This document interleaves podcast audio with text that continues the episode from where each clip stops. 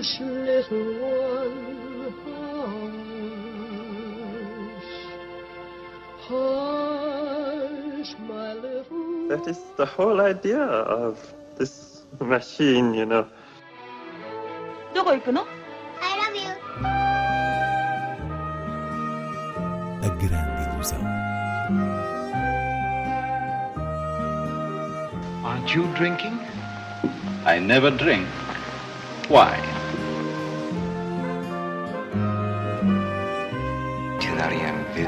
J'ai tout vu. Tout.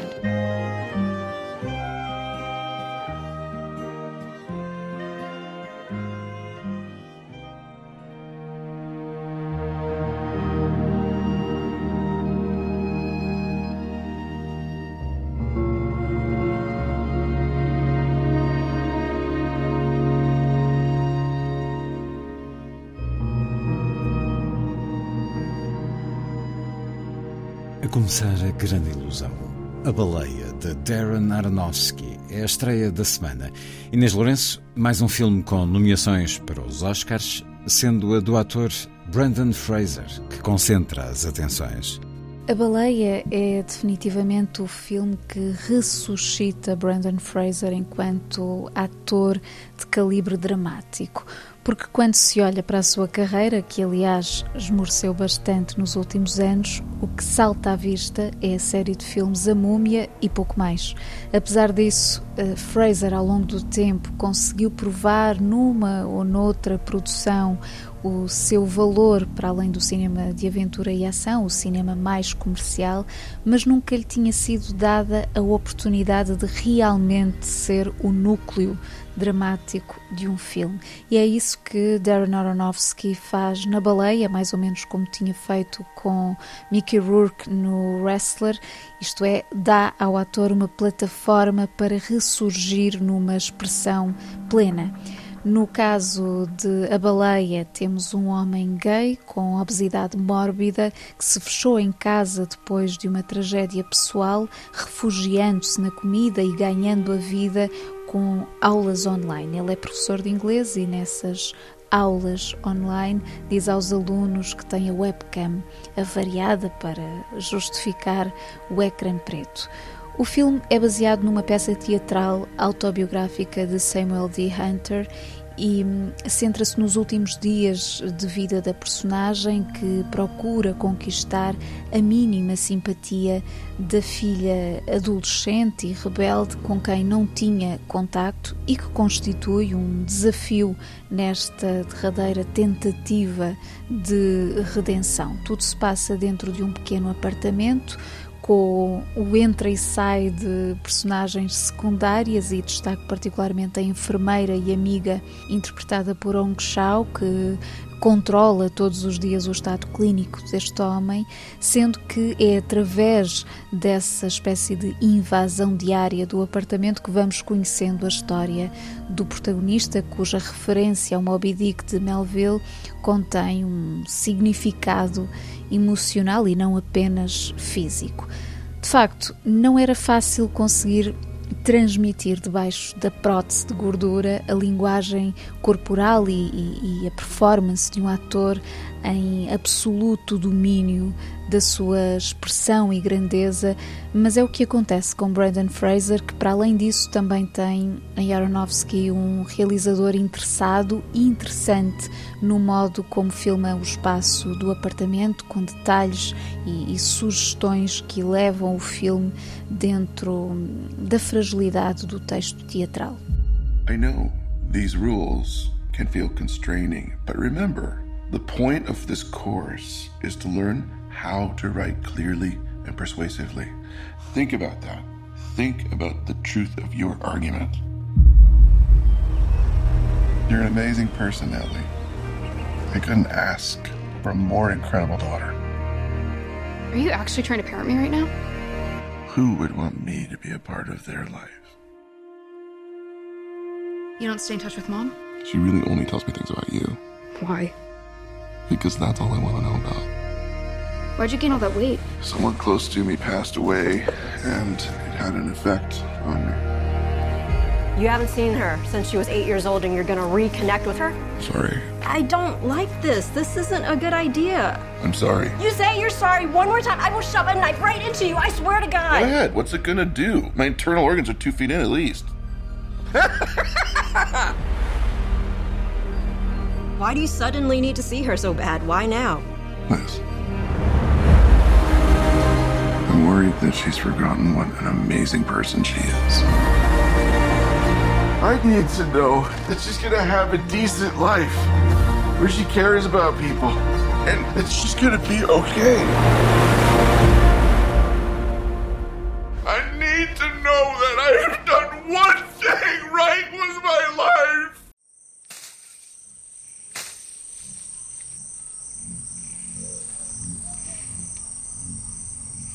Destaque também para a estreia de Águas do Pastaza, de Inês T. Alves.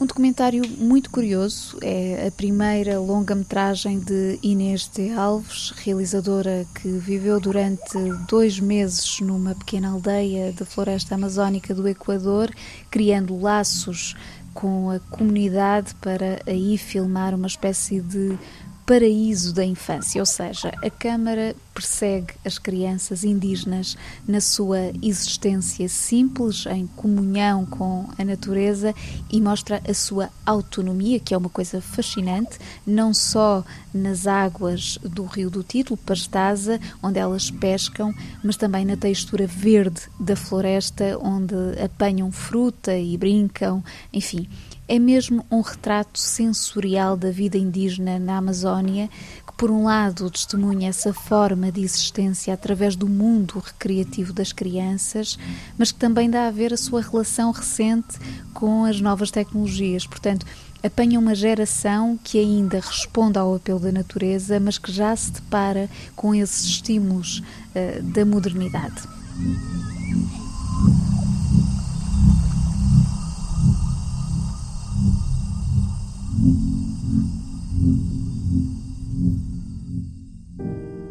Seguimos com outras propostas de cinema. Começo pelo Close-Up, Observatório de Cinema de Famalicão, que traz uma mão cheia de novas sessões à Casa das Artes este sábado, dia 4, e depois nos dias 8 e 14. Para já no fim de semana há para ver dois clássicos italianos, o Deserto Vermelho de Antonioni e o Evangelho segundo São Mateus de Pasolini, dedicando-se o resto da programação às escolas, nomeadamente com uma prodigiosa animação irlandesa, A Canção do Mar, de Tom Moore, e um drama de redes sociais, Arthur Rimbaud, assinado por uh, Laurent Canté. Já no Cineclube do Porto, a programação de março acolhe a 20 edição da Kino, mostra de cinema de expressão alemã, com títulos como Home, de Franca Potente, atriz alemã que filma aqui a história de um ex-recluso no seu regresso a casa, em paisagem americana, e os documentários Olhos nos Olhos, uma história do cinema alemão, e os irmãos Skladanovsky, este último de Wim Wenders. As sessões têm lugar na Casa das Artes do Porto, às quintas e sábados. Passando para Braga, o Lucky Star Cine Club apresenta este mês um programa dedicado ao tema da educação, oportunidade para ver grandes filmes como o clássico Fúria de Viver de Nicholas Ray no próximo dia 7, seguido de O Milagre de Anne Sullivan, de Arthur Penn, o documentário Trabalhos de Casa de Abbas Kiarostami e o muito bem lembrado a Academia das Musas de José Luís Guerin. As sessões decorrem no auditório da Biblioteca Lúcio Craveiro da Silva às terças-feiras. Por sua vez, a programação de março no Cineclube Gardunha, no Fundão, celebra a música numa variedade de registros, desde a pequena crónica de Ana Magdalena Bach, de Daniel Huyer e Jean-Marie Straub, a 2001 Odisseia no Espaço, de Kubrick, passando por documentários como Patti Smith, poeta do rock, ou pelo drama japonês Johnny Coração de Vidro. Quase todas as sessões têm lugar na moagem.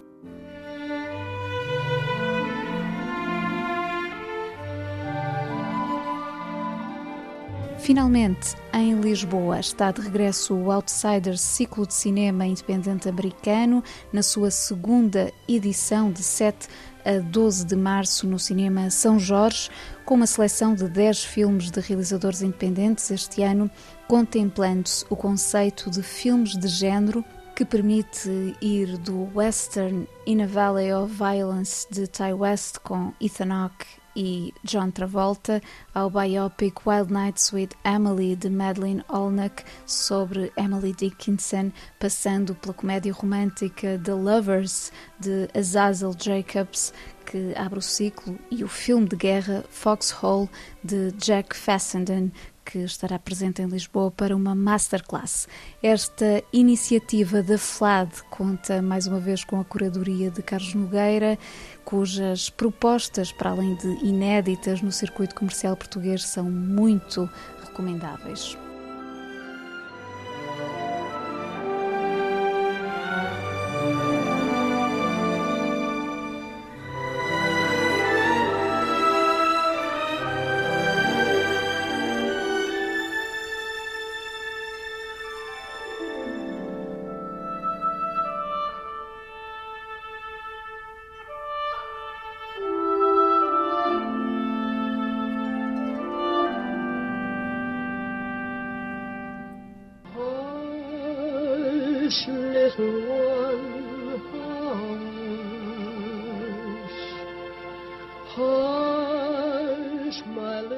That is the whole idea of this machine, you know. どこ行くの I love you. A grande ilusão. Aren't you drinking? I never drink. Why? Tu n'as rien vu à Hiroshima. J'ai tout vu. Tout.